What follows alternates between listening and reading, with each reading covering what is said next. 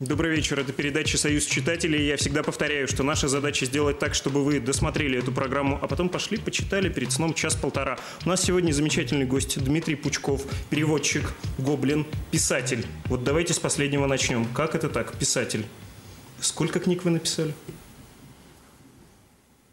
Если как следует, то, наверное, одну. Так. Или даже четыре. Честно, не считал, да. Хорошо, вы в Екатеринбург приехали именно по книжной надобности, чтобы представить да. книгу какую? Называется «Славные парни». О Автор чем? некий Николас Пиледжи. Это книжка про американских бандитов. У нас масса граждан считает, что в родной стране какой-то неправильный капитализм, в рамках которого происходят всякие безобразные вещи. Вот предлагаю этим людям почитать книжку про американских бандитов, про тамошний капитализм и как там все устроено замечательно и сообразно. Это сама книга – это откровение бывшего мафиоза, то есть там члена итальянской преступной группировки в городе Нью-Йорке, который там в определенный момент они ограбили самолет Люфтганзы, который привозил в Америку доллары, которые американские туристы и солдаты тратят в Европе. Эти доллары собирали и возили обратно. И они одномоментно украли 6 миллионов долларов. И он сейчас прячется от своих бывших да. подельников, его хотят да. убить. Он пишет книжку, по ней снимали фильм, просто бессмертный это, уже книжку, классический. Книжку написал не он, то не есть он, это вот автор другой. Николас Пеледжи, да, это такой криминальный репортер. Ну, естественно, литературные дарования не свойственны людям упомянутой профессии. Книжка хорошая, очень интересная, написана крайне бодро, живым, отличным языком. Ну, рекомендую всем задуматься, что провал произошел у него в жизни по одной единственной причине, что они отнимали деньги у мужика, у которого сестра была машинисткой в ФБР. И только потому, что она была вот в ФБР машинисткой, подчеркиваю, только поэтому организацию развалили. А так полиция куплена, судьи куплены, адвокаты куплены, все на свете, все прекрасно себя чувствуют, воруют в четыре руки и вообще полное великолепие. Рекомендую почитать. Вы сказали, чтобы никто не думал, что у нас дикий капитализм. А не Он сравниваете не ли вы их мафиозную структуру с нашей э, блестящей Россией? У нас не так у организовано, не так. да. С преступностью у нас тоже все хорошо. Это не дикий капитализм. Многие считают, что он неправильный. Это не так. Он бывает одинаковый. В некоторых, так сказать, аспектах различается, но в целом одинаковый. Ну и если в США происходит вот такое, сложно ожидать, что у нас будет что-нибудь другое. Книгу вы переводили? Нет, не я. Книгу переводил переводчик, я перевод отчасти редактировал, так сказать. Хорошо, хорошо. Про ваши книжки давайте поговорим. Про э, разведопрос. Это было YouTube-шоу, которое стало книгой. Я правильно да. понимаю, что это набор интервью? Да. Чем гордитесь особенно? Разговором с кем? Да, они все одинаковые, в принципе. Глупых людей стараюсь не звать, их, в общем-то, не бывает. То есть интересные люди, специалисты в основном в области истории. Откуда получилась и как шла Первая мировая война, как это коснулось России, что в России происходило, что привело к событиям февральской революции, что привело к событиям Октябрьской революции, из-за чего получилась Вторая мировая война. И про битвы древней Руси. Это, так сказать, основные направления. То есть история родной страны и военная история. У вас не всегда, э, не всегда были комплементарные собеседники. Вы с э, многими, я так понимаю, расходитесь во взгляде на историю. Я рискнул бы вас назвать даже сталинистом. Это не обидно? Такой вы... Я бы не рискнул себя так называть. Так. Нам недавно объяснили, что наша история непрерывна, и товарищ Сталин занимает в ней определенное место. Вот я сегодня ходил в Ельцин-центр. Там товарища Сталина в каком-то завлекательном мультике на первом этапе почему-то нет. Почему мне не рассказывают, кто победил Великую Отечественную войну, кто отправил людей в космос, построил атомные бомбы, благодаря которым мы до сих пор живы и страну не порвали на куски. Как-то это неправильно. Если история непрерывная, и каждый политический и государственный деятель занимает в ней какое-то место, чем он хуже других, непонятно.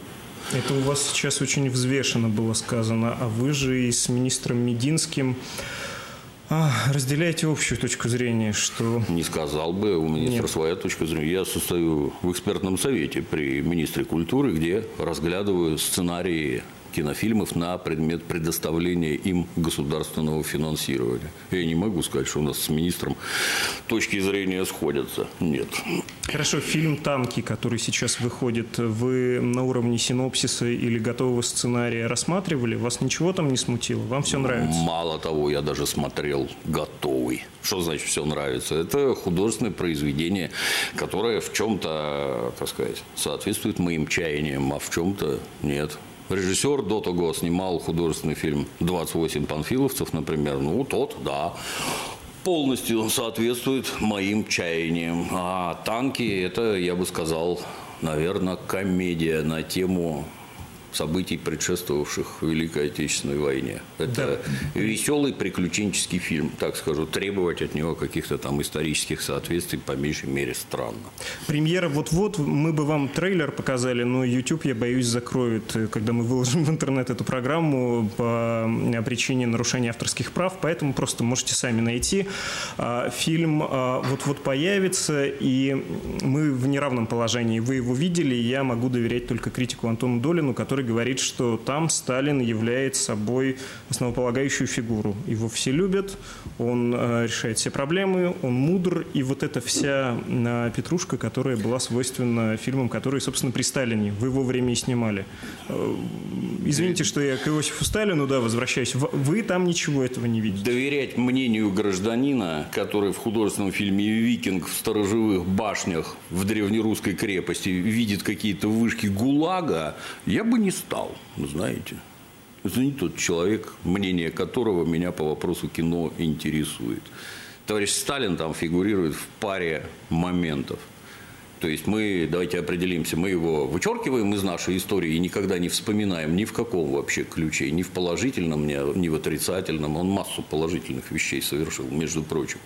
Или у нас история непрерывная, и каждый политический деятель заслуживает какого-то внимания, оценки, кино про то, как конструктор Кошкин устроил пробег танков от Харькова до Москвы, чего никто в мире, в общем-то, не совершал. Танки так далеко не ездят. Их в основном на трейлерах возят и выгружают только перед боем.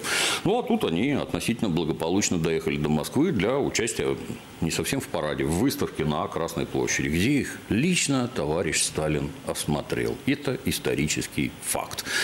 Как вы считаете, надо показывать товарища Сталина при этом или нет? Или надо прислушиваться к мнению Антона Долина, которому это не нравится и поэтому ничего быть не должно? Я скажу, страшное для Антона Долина, что у советской армии сначала у Красной, а потом у советской был верховный главнокомандующий которому Антон Долин никаким боком вообще не ровня. Это он победил Великую Отечественную войну. Это под его руководством отцы и деды разбили нацистскую Германию. Надо ли его показывать? Как вы считаете, это следует прислушаться к мнению Антона Долина или все-таки мозги включить? Я считаю, что мозги должны работать. Разговор не со мной, с вами, но если бы меня спрашивали, я бы сказал, что примерно как с Гитлером. Ну да, тоже чего-то сделал много. А, есть и положительные, но общая оценка, уходящая в минус. Вы же про Гитлера не скажете, зато он автобаны построил. Знаете, вот есть волк, есть собака, волкодав. И тот, и другой шерстяной, четыре лапы, два уха. Если вы их сравниваете по этим признакам, то вы, безусловно, правы. Да. Два уха, нос, зубы, хвост – это да, именно так. Только один жрет овец, а второй душит волков. И в этом ключевая разница. Волкодав прав, а людоед – нет. Хорошо. А если говорить про фильмы и про книги, как считаете, госполитика нужна идеологическая? Ну, потому что мы наблюдали в конце того года запрет фильма «Смерть Сталина», а в начале этого года наблюдаем патриотическую картину «Танки». А не, не лучше ли было показать и то, и то, как в какой-нибудь Беларуси? Вольнодумск? На мой взгляд, вы знаете, если государство дает деньги на съемки кино, то оно заказчик и вправе требовать то, что ему, государству, нужно. Я, когда хожу шить костюм к портному, я объясняю, что я хочу получить. Куртку, штаны или еще чего-то там. А портной шьет то, что я заказываю. Не рассказывай мне, слышь, помолчи. Я лучше знаю, что тебе надо. Так не бывает. Если государство выступает заказчиком, то оно заказывает кино. Хочу вот про это, говорит государство. Ну и ваше дело участвовать в этом, не участвовать, если это противоречит вашим каким-то там моральным, политическим убеждениям. Ненавидите родную страну, ну, наверное, вам лучше этим не заниматься участием в съемках патриотических фильмов, написанием сценариев, съемками, актерской игрой, наверное, лучше вам этим не заниматься. У нас свобода, общество у нас теперь капиталистическое. Творцы не ограничены в выборе одним только предложением государства. Идите к олигархам, у которых там миллиарды, говорят, денег. Просите деньги у них, они вам дадут. При капитализме говорят, там благотворительность какая-то развита. Они вам дадут, наверное. Снимите то, что вы хотите хочете, хотите, извините, и прекрасно у вас получится. Государство не заинтересовано в съемках фильмов, которые это государство ненавидят и показывают в крайне отрицательном свете. Вот не заинтересовано. Это абсолютно нормально. Что Два не вопроса. Так? Хорошо. Но смерть Сталина не на бюджетные деньги снималась? Смерть Сталина – это зарубежный фильм. Почему если вы его, если вы его, сейчас перейдем, если вы его смотрели, то это отвратительное кино, это дешевая, даже не ремесленная подделка, абсолютно идиотская, криво сляпанная, сугубо пропагандистская дрянь. Человек, которому нравятся подобные фильмы, ему не кино надо смотреть, а к лечащему доктору ходить, потому что человек не способен отличить хорошее от плохого. Он во всем ищет подтверждение каким-то своим странным, как бы это помягче назвать, мыслям. Это очень плохое кино.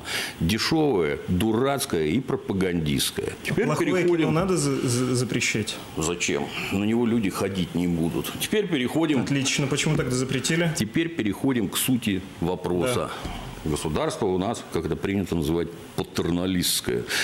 Оно смотрит на народ как на детей и определяет, что народу надо, а что народу не надо. На мой взгляд, вот я как папа, некоторым образом, есть вещи, которые ребенку показывать нельзя. Например, я не буду смотреть с ним порнографию. Это вот мимо. А есть вещи, которые ребенку показывать необходимо. Вот, например, ему надо показать художественный фильм «Смерть Сталина». А по ходу я могу объяснить, что это такое. Вот он посмотрит, а я, как отец, который для него безусловный авторитет, могу объяснить, что это такое, что хочет сказать и показать автор, что в итоге сказал и показал, и какие выводы из этого следует делать. То есть, если бы наше родное государство запустило этот фильм в прокат «Смерть Сталина», это помойное кино абсолютно, где оно бы не собрало ни копейки вообще, и попутно на федеральных каналах собрало бы известных кинокритиков, которые бы рассказали, почему же это такая убогая дрянь. Даже если с политической точки зрения не смотреть. Хотя смотреть надо. Да, это произвело бы совершенно другой эффект. А когда фильму сначала выдают прокатное удостоверение для проката на территории Российской Федерации, а потом отнимают, а вы что, до этого его не видели, нет? Вы не, тоже не отличаете хорошее от плохого. А зачем вы его дали? Наверное, тогда это был хороший фильм, да. А когда отняли, он вдруг стал плохим. Это какая-то шизофрения, на мой взгляд. Так делать нельзя. Таким образом, вы этой дряни только делаете рекламу. А обратите внимание, в конечном итоге никто ничего не разобрал, никто ничего людям не рассказал, не обсудил. А там интересно обсудить. А вы Мединскому это говорили, как советник? Я не могу про такие вещи рассказывать. Там, во-первых, не только я, если что-то такое кажется, там масса народу в экспертном совете. Не я один. Мнения самые разные бывают. То есть, ну, например, там вот упростим, 15 человек, из них там 10 выступает за, а 5 выступает против. Там совершенно разные люди собраны именно для того, чтобы был представлен весь спектр мнений. Но если у нас демократия, то это, наверное, речь про решение большинства. Правильно? Ну, не совсем демократия, это власть меньшинств, но тем не менее. А вы, когда говорили про плохой, идеологизированный и, простите, могу спутать третий эпитет, а, мне напомнило это о фильме «Крым», не знаю уж почему. Как вам этот фильм? Отвратительный. Это плохое кино, понимаете, вне зависимости от идейного содержания и там идеологического запала. Это просто плохое кино. Это люди, которые не умеют снимать кино, они не умеют писать сценарии, не умеют снимать фильмы, не умеют их монтировать, не умеют актеры играть. Режиссер не умеет управлять этими самыми актерами. В результате получается художественный фильм «Крым», который какой-то вот если верить, так сказать, нашим СМИ, это какое-то вообще немыслимое событие в нашем кинематографе. Да, действительно, такой дряни мы давненько не видали. Вы, вы свой не хотели фильм сделать? Нет, это бесполезно. То есть Фильмы можно снимать только на чужие деньги и при условии, что ты не отвечаешь за результат. Чем и заняты наши творцы. Они пока снимают кино, получают отличные зарплаты, а дальнейшая судьба этих шедевров их не интересует.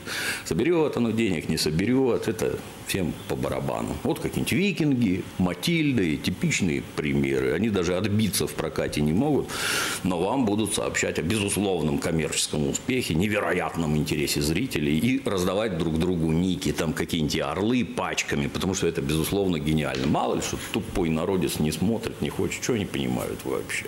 Про фильмы мы говорим больше, чем про книги. А расскажите, зачем покупать э, вашу книгу, которая есть в видеоформате? В чем отдельное удовольствие в интервью напечатанном, в отличие от интервью, э, записанного на камеру? Ну, это, во-первых, э, вот мы с вами разговариваем, размахиваю руками, шевелю бровями, интонационно там что-то меняешь, это производит одно впечатление. Текст, в тексте это передать невозможно. Соответственно, тексты готовятся по-другому. Вот, например, книжка «Красный шторм». Это историк Егор Яковлев, который регулярно ко мне приходит.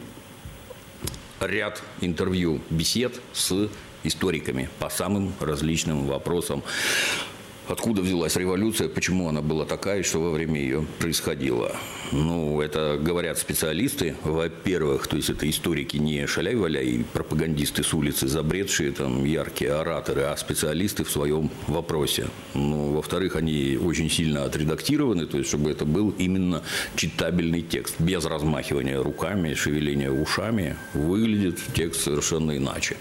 Люди все разные, то есть я считаю, что вот у меня есть там канал в YouTube, я считаю, что ролик – это для одной части аудитории, аудиофайл без видео – это для другой части аудитории, у которой нет времени сидеть и на двух лысых смотреть, как они полтора часа разговаривают. Сел в автомобиль, воткнул флешку, включил звук, и пока ты час едешь до работы, полтора, ты все посмотрел, великолепно себя чувствуешь. Ну, а для, для тех, у кого нет возможности ни то, ни другое смотреть, вот текст. Прочитаете вы его сильно быстрее, чем за полтора часа свобода, выбирай, что хочешь. В том числе можешь купить бумажную книжку, прийти на встречу, получить автограф и вообще быть счастливым.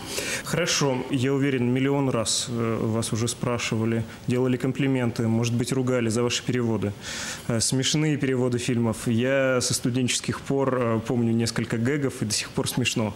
А, или переводы, которые вы называли правильными, когда нет искажения с английского языка на русский. А, можно я вас спрошу про переводы через актуальное? Один онлайн-кинотеатр сейчас ведет борьбу с э, студиями, которые переводят зарубежные сериалы и фильмы, и добивается, чтобы они это делать перестали. Хотя студии как раз производят адекватные переводы, в том числе американские английские ругательства переводят по-русски как ругательство, как сильную лексику. Вы на чьей стороне? Правообладателей или тех, кто, может, не вполне законно борется за русский язык, настоящий, живой? Я не знаю, с чем они там борются. В первую очередь они воруют чужие деньги. Начнем отсюда. Ты не имеешь права вообще это трогать. Для начала надо заключить договор с правообладателем. Например, ко мне обращается правообладатель и говорит, Дмитрий Юрьевич, не будет ли вам интересно перевести наш фильм для кинопроката? Я отвечаю, дайте я его посмотрю, потому что если это одно дело художественный фильм какой-нибудь «Безумный Макс», где я там как рыба в воде, а другое дело, если это «Ешь, молись, люби», куда я ничего, так сказать, это нового и оригинального там сделать не могу. Ну, я посмотрел, дальше говорю, интересно, не интересно, давайте поработаем. После чего мы подписываем целую кучу договоров трехсторонних, где участвую я, правообладатель и сеть кинотеатров, в которой мы это будем показывать. После того, как все подписали, я перевожу фильм, иду на студию звукозаписи, там заключаю контракт очередной, озвучиваю фильм, там звукооператор возле меня сидит, готовый файл отдают правообладателю за деньги, естественно. Это все приклеивается к видеоизображению и в результате потом показывают в кино. А я с этого получаю долю с проданных билетов. Если вы считаете, что вы можете взять чужое кино, его перевести, положить в интернет и получать за это деньги, то вами заинтересуются правоохранительные органы. Если этим интересуется какой-то, вы сказали, это телеканал или там интернет-канал. Онлайн-кинотеатр, да? Да, это вообще, мягко говоря, ни о чем. Это разговор по понятиям когда объясняют, так делать нельзя. Это не пришли оперуполномоченные, отпилив полдвери болгаркой там, и вынося оборудование, а этим уже там мордой в пол, руки за спины и всех в камеры. Сейчас мы вам отвесим тут. Нет, это достаточно вежливая беседа, где объясняют, что так делать нельзя. Но ну, вы же Понимаете? делали так. Вот прежде чем прийти как? к э, правообладателю, сеть ну, кинотеатров, вы, цивилизованному вы, вот этому. Если вы залезете, Вы же переводы без спросу делали. Если вы залезете залезете на мой сайт и с интересом пройдетесь по тому, что там содержится, там нет никаких переводов. И если люди, которым я их отдаю, куда-то их распространяют, я к этому никакого отношения не имею. Слушайте, ну вы славу свою получили, не заключая договоров с правообладателями славу на смешной перевод «Властелин колец». Это пародия, которая принадлежит лично мне. И никаких претензий к этому предъявить нельзя. Ни в теории, ни на практике. Это мое, лично мое. Кстати, попробуйте найти звуковую дорожку, и тоже, к собственному удивлению, не найдете. Ее нет. Поэтому, ну, как вам, понимаете, мы все живем в период, так сказать, становления капитализма. Совсем недавно у нас на Невском проспекте в городе Санкт-Петербурге было ну, минимум 5 мега-магазинов, которые продавали пиратские фильмы, в том числе с моим переводом. Обращаю ваше внимание, мне за это почему-то денег не платили. Суть пиратства в том, чтобы у меня украсть, а с этого заработать денег. Вот как-то так у них устроено. Вот 5 магазинов на Невском проспекте. Если вы думаете, что такой магазин с ворованными фильмами можно открыть без участия местного ГУВД, это заблуждение. Нельзя. Если вы думаете, что они никому не платят, не заносят, это тоже заблуждение. Тогда интернета не было такого мощного, как сейчас, когда все можно качать без всяких вопросов. Все, больше нет. Период становления прошел, все устаканилось, вошло в законное русло, а это, так сказать, уже какие-то остаточные явления. Ну, пацаны, если вы хотите, если вы считаете, вот ну, с ваших слов они что-то хорошо делают, идите к этим самым правообладателям, договаривайтесь и законным образом зарабатывайте на этом деньги. И это, я вам скажу, как извините за нескромность, самый выдающийся в данной области специалист в родной стране, это очень и очень непросто вот такими вещами заниматься. Ты сто раз будь гениальный, там свои гениальные есть. Закончили МГУ, тетя Соня, которой 85 лет, она гораздо лучше вас английский язык знает, и она нам все переводит. Фильмы, правда, получаются какие-то идиотские в итоге, и никто на них смотреть не хочет, и билеты не покупают. Но это не важно, тетя Соня, она хорошая, мы с ней 15 лет работаем, а вы, мальчики, идите уйдите отсюда. Это тяжело. Хорошо, буквально три минуты у нас остается. Хотел вас спросить про актуальное. Вся страна трепещет э, по поводу Телеграма. Э, блокирует Телеграм, рассадник пиратства. Э, ФСБ уверяет, что там общаются террористы.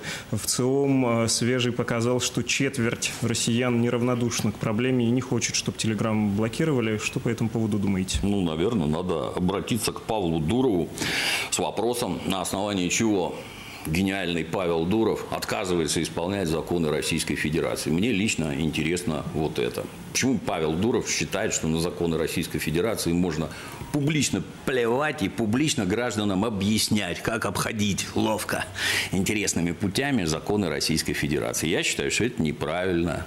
То есть, если люди общаются через почту, интернет, телефон, еще откуда-то, я как бывший оперуполномоченный могу вам сказать, что на основании государственного закона об оперативной деятельности, я как оперуполномоченный в прошлом, по решению суда, собрав некоторый, так сказать, массив доказательств, отправиться в суд и получить разрешение на подслушивание, чтение, подсматривание, слежку и всякое такое. Потому что преступник готовит свои преступления тайно. А государство законом об оперативной деятельности регламентирует действия спецслужб, которые также тайно смотрят за негодяями. И когда к Дурову обращаются с предложением, вот на этих граждан нам требуется посмотреть почитать, что они там пишут. А гражданин Дуров говорит, а я не дам. Ну, это интересно. Могу дать, говорит. Это никого не интересует. Могу, не могу. Вот в Фейсбуке у гражданина Цукерберга что-то таких проблем с АНБ не возникает. Все выдает сразу. Сразу, без разговоров. Все тут же выдается. Почему? А потому что есть так называемый патриотик акт, в рамках которого ты вообще все отдашь. Или твой Фейсбук работать перестанет ровно через 3 секунды. Ну, а дальше мы сталкиваемся с совершенно странными вещами, которые вот в родной стране тут не про Дурова говорить-то надо. Вот у нас есть под боком Китай, где у Китая стоит небезызвестный китайский фаервол. И толковые китайцы определяют, что должно в страну заходить, а что не должно, что должно выходить из страны, а что не должно. Вот по щелчку просто. Раз, и никакая радиосвобода ничего не вещает в Китае. Потому что нельзя. Китайское правительство не считает нужным раздувать внутри страны сепаратизм, терроризм и вся всякое такое под видом свободы. Ну, а у нас что получается? Вот суд вынес решение. Это судебное решение. И это судебное решение исполняет Роскомнадзор, который начинает банить какими-то десятками миллионов, там 18 миллионов IP, и от этого там падают какие-то магазины, не работают аэропорты, выключаются банки, еще чего-то там. Короче, полный бардак, не в минус, и я не знаю. А Телеграм обращаю ваше пристальное внимание, все равно работает, потому что Павел Дуров раздает толковые советы, как продолжать нарушать законы Российской Федерации и поддерживать в этом Павла Дурова. Ну так вот вопрос, а вот 30 лет у нас прошло, интернет, там, я уж не помню, там года с 96-го я подключился, ну, он давно у нас. То есть вы внутри страны, вот, например, обсуждаете проблемы продовольственной безопасности. Оказывается, если картошка не вся растет в России, это представляет угрозу для национальной безопасности России. А вот беспрепятственный поток информации самый разнообразный, он никакой опасности для нас не предоставляет. Я думаю, что предоставляет. А в рамках этого, а вот объясните, а где наш большой русский фаервол? То есть мы кто? Мы самостоятельная страна или мы какой-то придаток какой-то неясной западной структуры, которая может у нас творить все, что ей заблагорассудится? Это вопрос не мне, это вопрос зрителям. Пусть сами подумают, на него ответят. Кто-то на стороне вас, э, вашей стороне будет Дмитрий, а кто-то на стороне условно Это Павла сторона закона. А кто-то против законов да. Российской Федерации. Они самолетики пускают. Да. Завтра Кремль падет, как мы знаем. Спасибо, Дмитрий. Вам спасибо. Писатель, переводчик и кинокритик, э, обозреватель в Ютьюбе. Много у вас а, характеристик, но в первую очередь вы очень харизматичный и хорошо говорящий человек. Спасибо. Этим мы восхищены, и за это, я думаю, многие вас любят, узнают даже не глядя по голосу. Да.